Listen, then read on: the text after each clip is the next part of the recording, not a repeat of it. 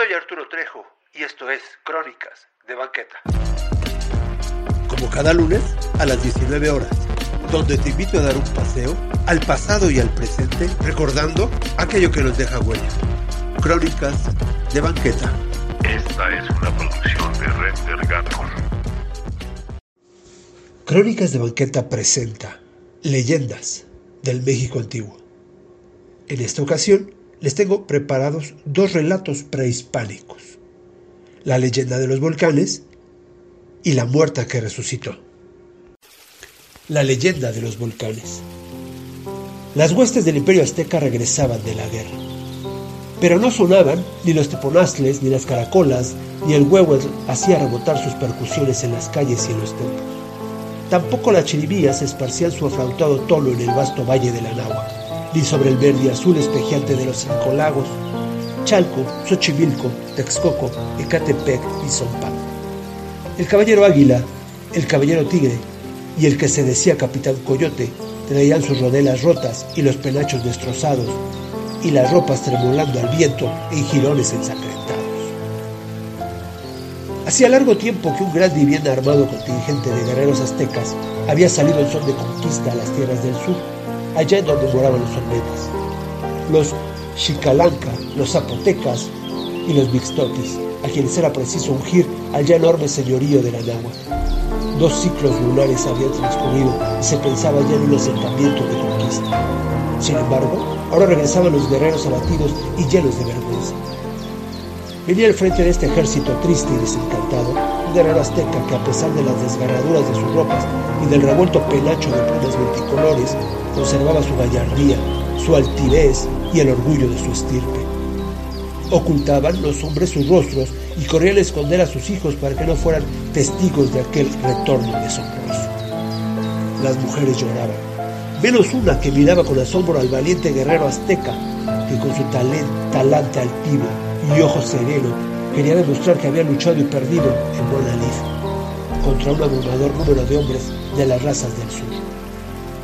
La mujer palideció y su rostro se tornó blanco como el lirio de los lagos al sentir la mirada del guerrero azteca que le había jurado amor eterno. Se revolvió furiosa Xochiquetzal para ver con odio profundo al tlaxcalteca que le había hecho su esposa una semana antes, jurándole y llenándola de engaños, diciéndole que el guerrero azteca, su dulce amado, había caído muerto en la guerra contra los zapotecas. Me has mentido, hombre vil y más ponzoñoso que al mismo Zompetlacan, que así se llama el escorpión. Me has engañado para poder casarte conmigo, pero yo no te amo, porque siempre lo he amado a él y él ha regresado y seguiré amándolo para siempre. Xochiquetzal lanzando mil denuestos contra el mentiroso tlaxcalteca y levantando la orla de su huipil, echó a correr por la llanura, gimiendo su intensa desventura de amor. Su grácil figura se reflejaba sobre las irisadas superficies de las aguas del gran lago de Texcoco. Cuando el guerrero azteca se volvió para mirarla, la vio correr seguida del marido y pudo comprobar que ella huía despavorida. Entonces apretó con furia el puño de la macana y separándose de las filas de los guerreros humillados, se lanzó en seguimiento de, de los dos. Pocos pasos separaban ya a la hermosa Xochiquetzal del marido despreciable cuando les dio alcance al guerrero azteca. No hubo ningún intercambio de palabras porque toda palabra y razón sobraba allí. Hubo un duelo entre ambos guerreros, el tlaxcalteca defendiendo a su mujer y a su mentira, el azteca al amor de la mujer a quien amaba y por quien tuvo arrestos contra, para regresar vivo a la nahua. Al fin, ya casi al atardecer, el azteca pudo herir al tlaxcalteca, quien huyó hacia su país, hacia su tierra, tal vez en busca de ayuda para vengarse del azteca. El vencedor por el amor y la verdad regresó buscando a su amada Xochiquetzal y la encontró tendida para siempre, muerta a la mitad del valle, porque una mujer que había amado como ella no podía vivir soportando la pena y la vergüenza de haber salido y haber sido de otro hombre. El guerrero azteca se arrodilló a su lado y lloró con los ojos y con el alma y cortó maravillas y flores con las cuales cubrió el cuerpo inanimado de la hermosa amada. Coronó sus sienes con las fragantes flores y trajo un incensario en donde quemó copal. Luego llegó el censontle, que imita el sonido de todos los pájaros, e inició un canto dulce de cuatrocientos trilos. Por el cielo, en nubarrones, cruzó Tlahuelpoch, que es el mensajero de la muerte. Cuenta la leyenda que en un momento dado se estremeció la tierra, todo tembló, se nubló el cielo y cayeron piedras de fuego sobre los cinco lagos. El cielo se hizo tenebroso y las gentes de la náhuatl se llenaron de pavor. Al amanecer estaban allí, donde antes era valle, dos montañas nevadas. Una tenía la forma inconfundible de una mujer recostada sobre el túmulo de flores blancas, otra alta y elevada, adoptando la figura de un guerrero azteca arrodillado junto a los pies nevados de una impresionante escultura de hielo. Desde entonces, estos dos volcanes que hoy vigilan el hermoso valle de la Náhuac tuvieron por nombres Iztaccíhuatl, que quiere decir mujer blanca, y Popocatépetl, que se traduce por montaña que humea, ya que a veces suele escapar humo del inmenso pebetero. En cuanto al cobarde engañador tlaxcalteca, según se cuenta, fue a morir muy cerca de su tierra y también se hizo montaña cubierta de nieve.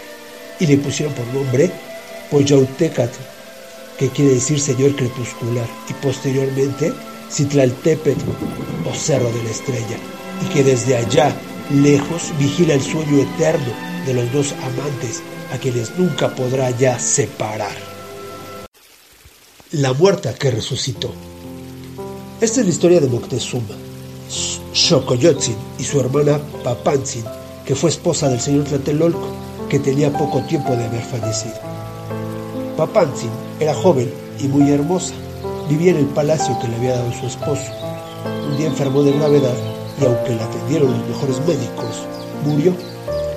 El cuerpo de la princesa se sepultó en una gruta, rodeada de hermosos jardines del palacio, adornado de bellas y exquisitas flores junto al estanque en el que ella acostumbraba a bañarse. Al día siguiente de lo sucedido, cruzó una niña por el estanque y vio a la princesa peinando su larga cabellera. La niña no se asombró, ya que era rutina encontrar allí a la princesa. De pronto la princesa llamó a la niña. Ven niña, ven. Ella se acercó a la princesa. Esta le dijo que fuera corriendo a llamar a la esposa del mayordomo del palacio, pues necesitaba hablar con ella. La niña obedeció y contó lo sucedido, pero la señora muy sorprendida no le creyó, pues Papansi ya había muerto y sido sepultada el día anterior. Luego de caminar un poco, por fin llegó hasta el lugar y efectivamente ahí estaba la princesa. De la impresión tan grande se desmayó como si alguien le hubiera pegado. Al regresar la niña, Papansi le dijo a la pequeña que llamara a su madre. Al llegar esta, sucedió lo mismo después de dar un grito de espanto. Cuando despertaron de su desmayo, las asustadas mujeres, la princesa les habló dulcemente y les explicó que no estaba muerta. Las mujeres estaban felices al escuchar esta noticia, pues todos la querían mucho y de inmediato fueron a explicarle al mayordomo que la princesa no había muerto y que por lo mismo fuera a México a contarle a Moctezuma la noticia, pero el mayordomo tenía miedo de que no le creyeran y que por decir cosas irreales lo castigaran. Ya que tienes tanto miedo, ven a la ciudad de Texcoco y avísale al señor Netzahualpilli que venga a verme, dijo la princesa. El mayordomo le obedeció enseguida y fue a entrevistarse con Netzahualpilli, y aunque este tampoco lo podía creer, se dirigió a Tlatelolco y cuando lo, la vio confirmó la noticia. Netzahualpilli decidió ir a México Tenochtitlán a entrevistarse con Moctezuma y hacerle saber que su hermana quería verlo para informarle una noticia importante. Moctezuma no daba crédito a lo que escuchaba de Nezahualpilli y éste le rogó que fueran a Tlatelolco a entrevistarse con la princesa, para que tuviera la certeza de que era verdad lo que decían. Al ver a su hermano no lo podía creer, ya que él mismo la había sepultado en la gruta el día anterior, pero ahí se encontraba viva ante sus ojos y mudo de asombro, con voz ahogada le dijo, Papantzin, hermana mía, ¿en verdad eres tú o eres una fantasma que perturba mis sentidos? Soy yo, señor Papantzin, tu hermana, la misma a la que enterraste ayer en los jardines de este palacio. Estoy viva y tengo que darte un mensaje importante que me ha sido revelado. Cuando caí en el profundo sueño de la muerte, tuve una visión. Me encontraba en un camino que se dividía en muchos senderos y en un costado pasaba un río con gran caudal de aguas. Pensé cruzarlo nadando cuando de repente se presentó un hermoso joven con gran presencia. Tenía dos alas adornadas con plumas y en su frente llevaba una señal. El joven tomó mis manos y dijo las siguientes palabras. Alto, no te arrojes al río de aguas turbulentas, no es tu tiempo de cruzarlo. Todavía no conoces al verdadero Dios, creador de todas las cosas. Sin embargo, Él te ama y quiere salvarte. Después de escuchar estas palabras, el hombre me condujo por la orilla del río en la que se veían huesos y cráneos humanos y se escuchaban lamentos a los lejos que llamaban a compasión. Dios quiere que vivas todavía a fin de que des testimonio de lo que va a pasar en tu tierra, de las transformaciones que verás próximamente. Después de decir estas palabras, desapareció y yo desperté nuevamente, como si hubiera salido de un sueño. Me levanté de la fría piedra en que me encontraba y moví la roca que tapaba la gruta y salí nuevamente al jardín buscando a mis sirvientes para explicarles todo lo que había pasado. Los médicos consolaban a Moctezuma, le decían que probablemente su hermana se estaba volviendo loca a causa de la enfermedad que había padecido. En cuanto a Papantzin, ésta sufrió algunas transformaciones. Después del acontecimiento, vivió encerrada en sus habitaciones.